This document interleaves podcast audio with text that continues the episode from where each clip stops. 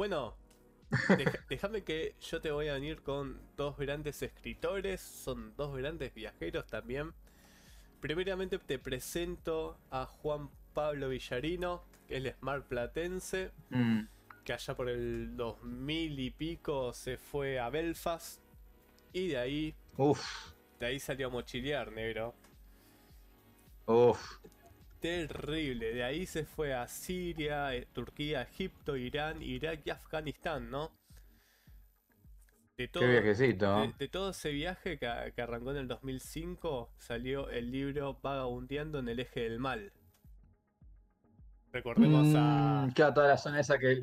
Esa expresión de Bush, lleva de, nuevo los 2000 Sí, sí. era Irán, era, era, Sí. Sí, eran Irak, Irán y Afganistán. Eh, fue el, eje del mal en un momento.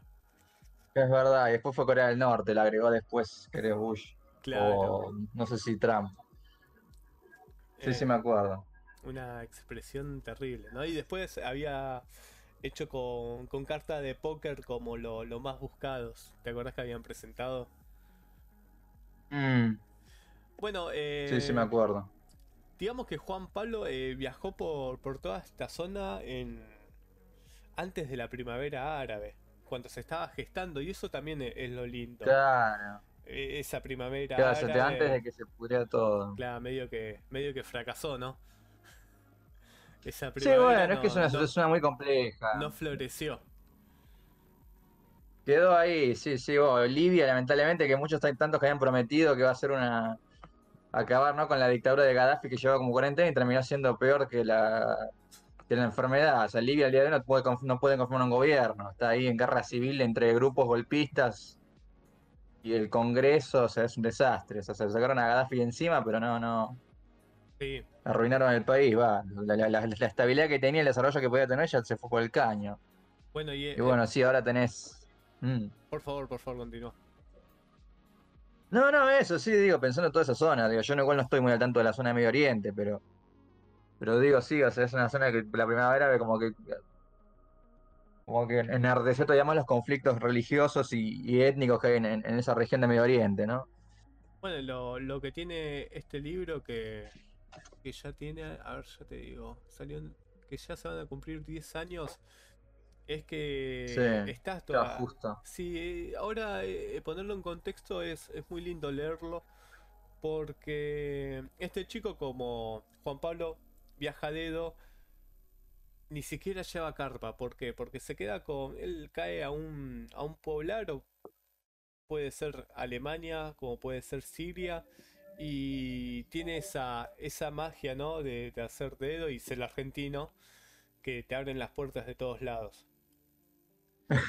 Así que. Qué suerte. Sí, él, él viaja mucho por, por lo que fue Egipto, por lo que fue Turquía, y se encontró con, muchos chicos intelectuales, ¿no? De, facultades que estaban gestando mm. esa, esa primavera árabe. Entonces leerlo ahora es como que, que te, da, te da ese contexto. Está, está muy bueno. Este es el primer libro de... Claro, pues justo en la época que estaba empezando o estallando la primera época, 2011, digo, fue justo cuando cae Gaddafi. Claro. O un año después, creo, porque creo, creo, creo sí, cae en 2010 y lo matan en 2011, así que más o menos por esa misma época. Y estamos ahí, porque él arranca, él arranca este viaje por el 2007. Fue como un, periodo de calma, digamos. Ya, sí, sí, estaba como todavía, estaba Estados Unidos ahí por ahí, pero no... Claro. todavía así no, no, no había estallado tanto todo. No estaba ISIS, viste que ahí también ya como me complicó todo mucho, muchísimo ISIS en Siria, en, ya te digo, se iba en toda esa zona. En Irán, zonas de Irak también. Terrible, sí. Lo pueden buscar. Sí, sí, sí. Como eh, acróbata del, camino. Lo ponen en, en, redes sociales o en Google y acróbata del camino. Acróbata del camino. Y ya salta todos los blogs de él, el Instagram, que la verdad muy interesante un chabón que colecciona estampillas, que colecciona eh, mapas viejos, esos mapas raros de Europa cuando estaba después de la Segunda Guerra Mundial, que era un quilombo de límites. Los tiene así. Sí, sí, no, estaba la cortina de hierro, que estaba el pacto de Varsovia y la OTAN dividido, Alemania dividida. Claro, que Sí, nacían sí, aparte de que los territorios que se anexó la, la Unión Soviética. Sí, sí. un quilombo. Después en saca ya junto con Laura Lazarino Caminos Invisibles, que es un recorrido recorrido por toda por toda por toda América. Incluido Oh, qué lindo. sí, incluido Antártida, incluido las Guayanas. No, no, no, aparte por esos caminos no turísticos, ¿no? Cuando encaran Venezuela, cuando Claro. encaran Colombia, van por lo- los lados B, cuando encaran Brasil. Sí, es medio peligroso también igual, depende de dónde te metas, pero sí, sí, está bueno igual. Cosa que tiene, Hay, hay zonas de... sobre- ¿Mm? ese es la virtud del viajero, ¿no? Él dice que, que siempre que se va de viaje pone la, la mejor sonrisa de, de tonto y no le puede pasar nada. Es un flaco alto que va y, y te cae bien. ¿No? Y ante los momentos No, más, mal. más- más extremos, él dice pongo mi mejor cara y, y vamos.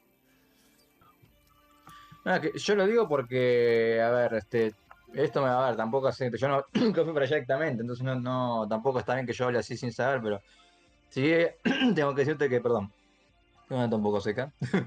Eh, decirte que, tío, en la zona de acá de México, en Chiapas, viste que es todo selva, la zona sur del país. eh, van muchos turistas así, también van de mochileros o exploradores, viste, que ha- hacen así recorridos continentales a dedo. Y bueno, o sea, toda la zona de lo que es así entre Guatemala y Chiapas, ¿no? Esa selva. eh, hay que tener cuidado dónde te metas porque hay, hay poblaciones, lo mismo que en el Amazonas recóndito, o sea, hay poblaciones muy hostiles.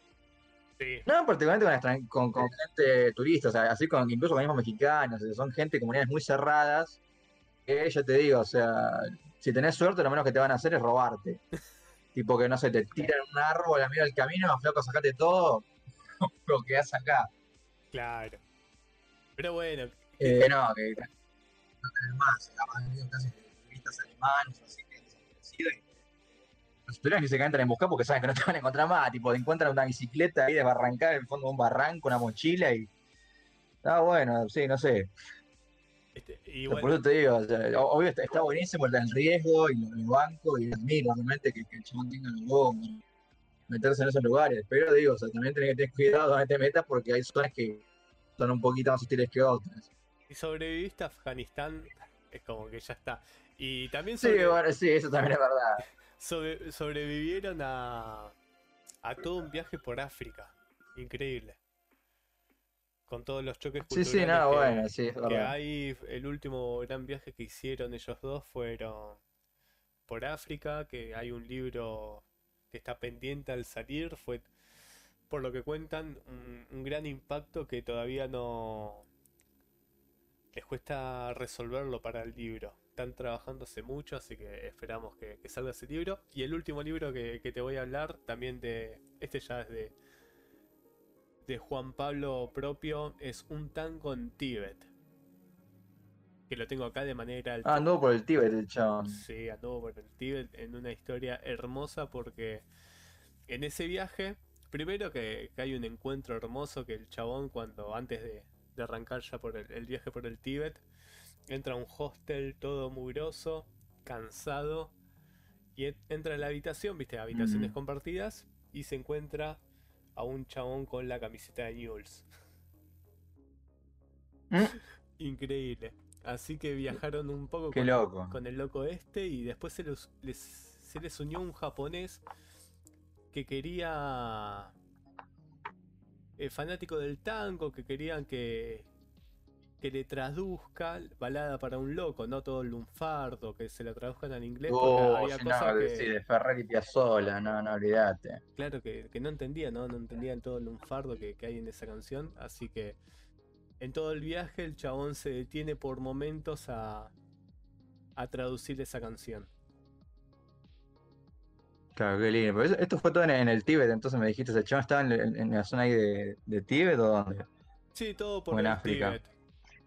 No, cl- claro, este fue un, viaje que, que hizo, yo calculo, después de, de. de viajar todo por el eje del mal, ¿no? Como se le dice.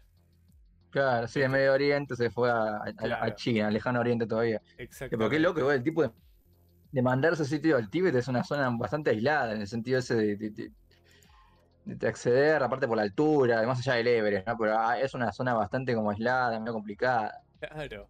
Está buenísimo. Y con toda la censura Bueno, yo literatura de viaje igual. bueno, así también, el control en China acá y sobre todo la zona del Tíbet. Te digo, o sea, yo la verdad que literatura de viaje conozco poco. Muy poco, la verdad. ¿Sí? Pero está buenísimo verla. Bueno, si, si querés, el- el otro antecedente te tiro es los viajes de Sarmiento. Que no tiene necesariamente que ver, o sea, es otro tipo de libro, claramente. Pero. No, es un tipo, no es un libro de viajes así por la. Bueno, sí, hay una parte que va a África. Pero ojo, o sea, a mí lo que me llamó la atención de ese libro, que es bastante largo, no, no leí todo. Porque él lo que recorre es Europa, eh, Argelia, ¿no? que es otra colonia francesa, y después Estados Unidos. Ahora, lo interesante es que él, eh, al contrario de lo que podría pensar uno, no, no idealiza eh, Europa. Y al contrario, él de hecho en varios pasajes tiene como, y lo dice ya en la introducción del libro, en la presentación del libro, él dice como que él siempre toma como referente a América. O sea, no, no Estados Unidos, o sea, América él, o sea, Argentina. Y es algo que a mí me sorprendió mucho porque, claro, o sea, te destruye por completo esa visión que capaz tenemos, ¿no? A partir de la escuela o del relato de la leyenda negra de un Sarmiento totalmente europeísta, encandilado con Europa, totalmente convencido de que Europa es superior. Y en realidad no, o sea, vos ves ahí en el, en el libro este, o el chabón pasa, tío, va, va por España, ve las corridas de toros, ve- va por París, va por Alemania, va a las colonias francesas en África, va a Italia, va al Vaticano. Y el tipo, al contrario, es como que queda desencantado, sobre todo de España, de Francia, de Francia sobre todo. Y en cambio, cuando llega a Estados Unidos, ahí sí se pone totalmente en, otro plan, ¿no? De que esto, esto sí hay que hacerlo, acá esto es un país en serio, ¿no? Ahí sí se pone más en ese plan. Pero es, es muy loco eso, ¿no? Es, muy loco es- esa visión que, que tenía. Yo no, no es estrictamente un libro de viajes como el, el que estamos pensando hoy en día, pero bueno, es una recomendación, me parece que está, también está buena para, para atender. Sí, la verdad que sí, ¿eh? me, me diste ganas de leerlo, así que lo, lo voy a poner en la lista también. Sí, sí, Viajes por Europa, África y América se llama el libro. Eh, Está en internet, pero bueno. Claro. Ah, tremendo. No sé si se reeditó, pero. Ah, Sí, bueno, sí, está, está- está bueno, está bueno. para ponerlo en PDF. No, mu- muy bien, ¿eh? Buena, Sí. buena recomendación esa. Y sí, lo- los libros de, de Sí, sí. viajeros hoy ya hace años que han proliferado bastante. Recordemos que que a eso la época de gloria de los pod, de los podcasts, de los de los blogs, allá por el 2005 o 2010, era todo leer lo- los blogs de viaje. No sé si te enganchaste con alguno, pero bueno, yo obviamente en 2007 me, me, me enganché con, con Acróbata del Camino y, y hay un par más también dando vueltas que han, han podido sacar su libro y la verdad que es para celebrar.